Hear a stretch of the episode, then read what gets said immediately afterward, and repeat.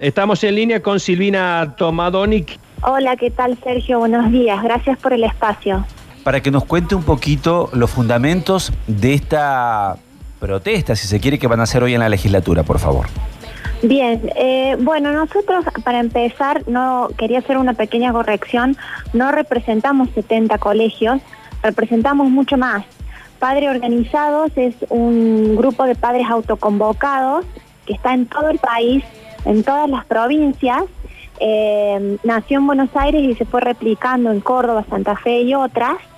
Eh, e incluso dentro del interior del país tenemos padres organizados Río Cuarto, eh, padres organizados San Francisco, interior de la provincia, perdón.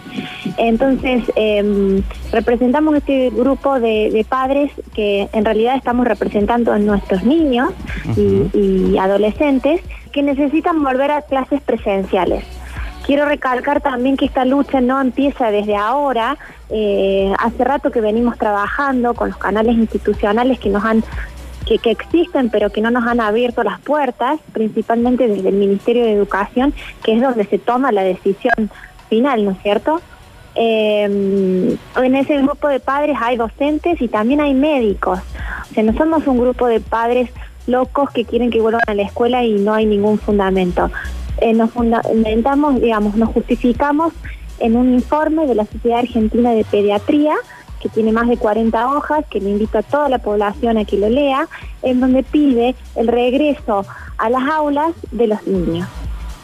Silvina, que se puede hacer en forma escalonada, eh, cumpliendo con todos los protocolos correspondientes, pero no, no hay, digamos, razón alguna para que las, las clases estén totalmente suspendidas, porque la verdad que eh, hay niños que han perdido su conexión con la escuela eh, y cualquier otro tipo de medio a través de Zoom u otras plataformas, la verdad que no reemplazan al docente ni a la relación que eh, generan los niños con sus pares y los docentes dentro de una escuela, ¿no es cierto? Claro, ustedes entienden que es más perjudicial el no ir a clases que a lo mejor eh, lo que puede causar el virus o creen que existe alguna posibilidad de, parar, digamos, la, eh, la, transmisión del virus con algunos eh, elementos de prevención? Claro, a ver, lo que nosotros, sobre el virus hay poco, digamos, hay mucha información que, se, que, que está circulando y entre ellas se dice que los niños tienen una carga viral mucho menor que los adultos y por ende la posibilidad de contagiar también es menor. Nosotros nos basamos sobre eso y también un poco lo que decía Sergio recién en la presentación, que hay em, eh, en otros países del mundo eh, las actividades están suspendidas porque el contagio es grande, pero la escuela sigue abierta porque la educación es una actividad esencial. Que no esté declarada en la Argentina, la verdad que eh, demuestra lo atrasados que estamos en, relación al resto del mundo, pero educación, salud, seguridad son los pilares de una sociedad sana. Y condenar a los chicos que hoy no vayan a la escuela también es condenar el futuro de todos los argentinos. Silvina, ustedes están llevando adelante este reclamo fundamentalmente por el último año del primario, el último año del secundario, o la idea es que vuelva eh, la, gran mayoría de los alumnos a las clases? No, nosotros queremos que vuelvan lo antes posible y con todos los protocolos correspondientes. Por supuesto que entendemos y acompañamos a aquellos padres que tienen eh, sus hijos en el último año del ciclo primaria o secundaria, pero esto no es un eh, reclamo, digamos, eh, partidario, no, no, no viene, de, ninguna clase social en específica. Todos los niños tienen derecho a la educación, es un derecho constitucional que hoy está siendo eh, vulnerado totalmente para los chicos. Claro.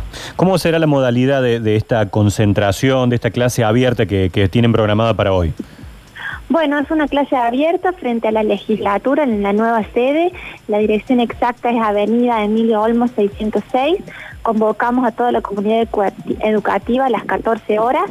Va a dar una charla sobre el derecho a la educación el doctor Orgaz, que lo hemos eh, convocado especialmente y le agradecemos públicamente todo el apoyo. Y bueno, eh, eh, eh, digamos, es una, una de las primeras acciones que estamos haciendo más visibles, digamos. Incluso eh, otra de las cosas que estamos pensando a futuro es hacer clases públicas en los bares.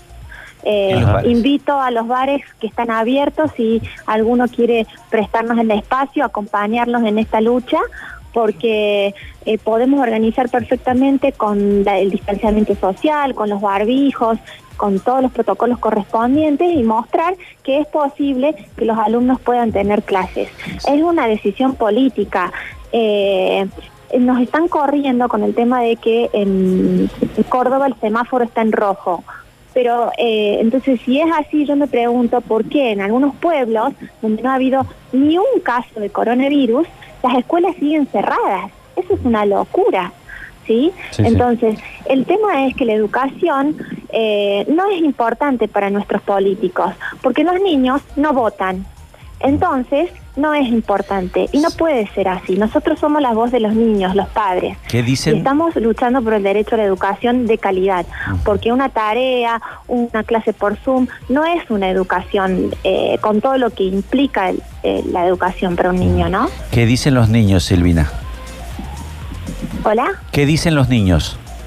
Los niños quieren volver a clases, por supuesto, están totalmente desmotivados, no entienden, me preguntan, a mí se me acabaron las respuestas coherentes. Tengo un nene de nueve años que me dice todos los días, y no es algo que yo le meto en la cabeza, sino que él me lo dice, ¿cómo puede ser que los bares estén abiertos, que los niños se encuentran en las plazas, que, que haya, es que estén los shoppings estén abiertos y los chicos no puedan ir a la escuela. Es eso. La escuela es para el niño lo que el trabajo es para el adulto. ¿Cómo se sintieron los adultos cuando le sacaron el trabajo cuando empezó la cuarentena? Se desmotivaron, se deprimieron, se angustiaron. Entonces, y en algún momento empezaron a luchar. Bueno, lo mismo está pasando con los chicos. Y, lamentablemente la educación, eh, eh, digamos, en Argentina ha sido dejado de lado durante años. Yo se lo digo, yo soy profesora universitaria. Y durante años, esto no es un problema de hoy. Lamentablemente es la gota que rebasó el vaso el cierre de las escuelas. Pero somos conscientes los padres también de que hay muchísimos problemas en la escuela y es el gobierno el que no está acompañando. Sabemos que hay maestras que tienen, hay directoras que están muy preocupadas, especialmente de los colegios públicos, porque hay maestras que están de licencia por enfermedad, incluso por el COVID, y no hay reemplazos, no hay suplentes, porque el gobierno no designa suplentes durante esta pandemia. Eh, Entonces, es una situación muy grave, no hay infraestructura, etcétera. Pero no podemos quedarnos con los brazos cruzados. Acompañamos a esos a esas escuelas también, no es una lucha entre escuela pública, privada, ni secundaria, ni primaria. Incluso hoy en la legislatura van a venir los estudiantes universitarios, la mm. Federación Universitaria está convocada y van a venir. Cuando usted dice a los gobernantes no les interesa la educación y por ahí la carta que le pueden devolver a ustedes es a ustedes no les interesa la salud eh, porque van en contra de estas, eh, estas normativas que se han tomado. Un poco la respuesta es todo esto que nos viene diciendo, ¿no? De, digo, claro, no hay clases, pero están los bares, están las otras actividades abiertas. Claro, pero además, a ver, si a nosotros no nos interesara la, la salud, no nos apoyaríamos en el informe de la Sociedad Argentina de Pediatría que dice que sí, que, a ver, hay, hay niños que tienen eh, condiciones de riesgo, ¿no es cierto? A esos niños hay que cuidarlos. Y si esos niños no pueden ir a la escuela, que no vayan, que sea optativo. El padre que tiene, tenga miedo, que tenga el derecho de no mandarlos a, a clases pero el, lo, real y cierto hoy en día es que nadie se sienta a hablar de la educación porque es lo último, es lo último y si seguimos así, en marzo no van a volver a empezar. Por eso estamos reclamando y venimos reclamando desde julio, la, digamos, desde julio a través de la... ¿Por qué se hace hoy en la legislatura? porque hubo dos proyectos de ley, tanto a nivel provincial como a nivel nacional, para que se declare la, la educación como actividad esencial. ¿Sí? Y eso ha sido rechazado directamente por, por el gobierno de turno. Entonces, eh, a ver, que, si esto, sobre la base de eso eh, se apoyan en que en esto de que estamos en, en rojo y cuando no estábamos en rojo ¿por qué entonces no empezábamos?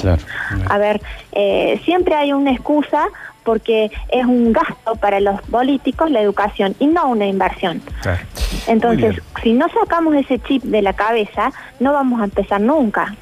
Eh, eh, eh, la verdad es una vergüenza que las aulas estén cerradas.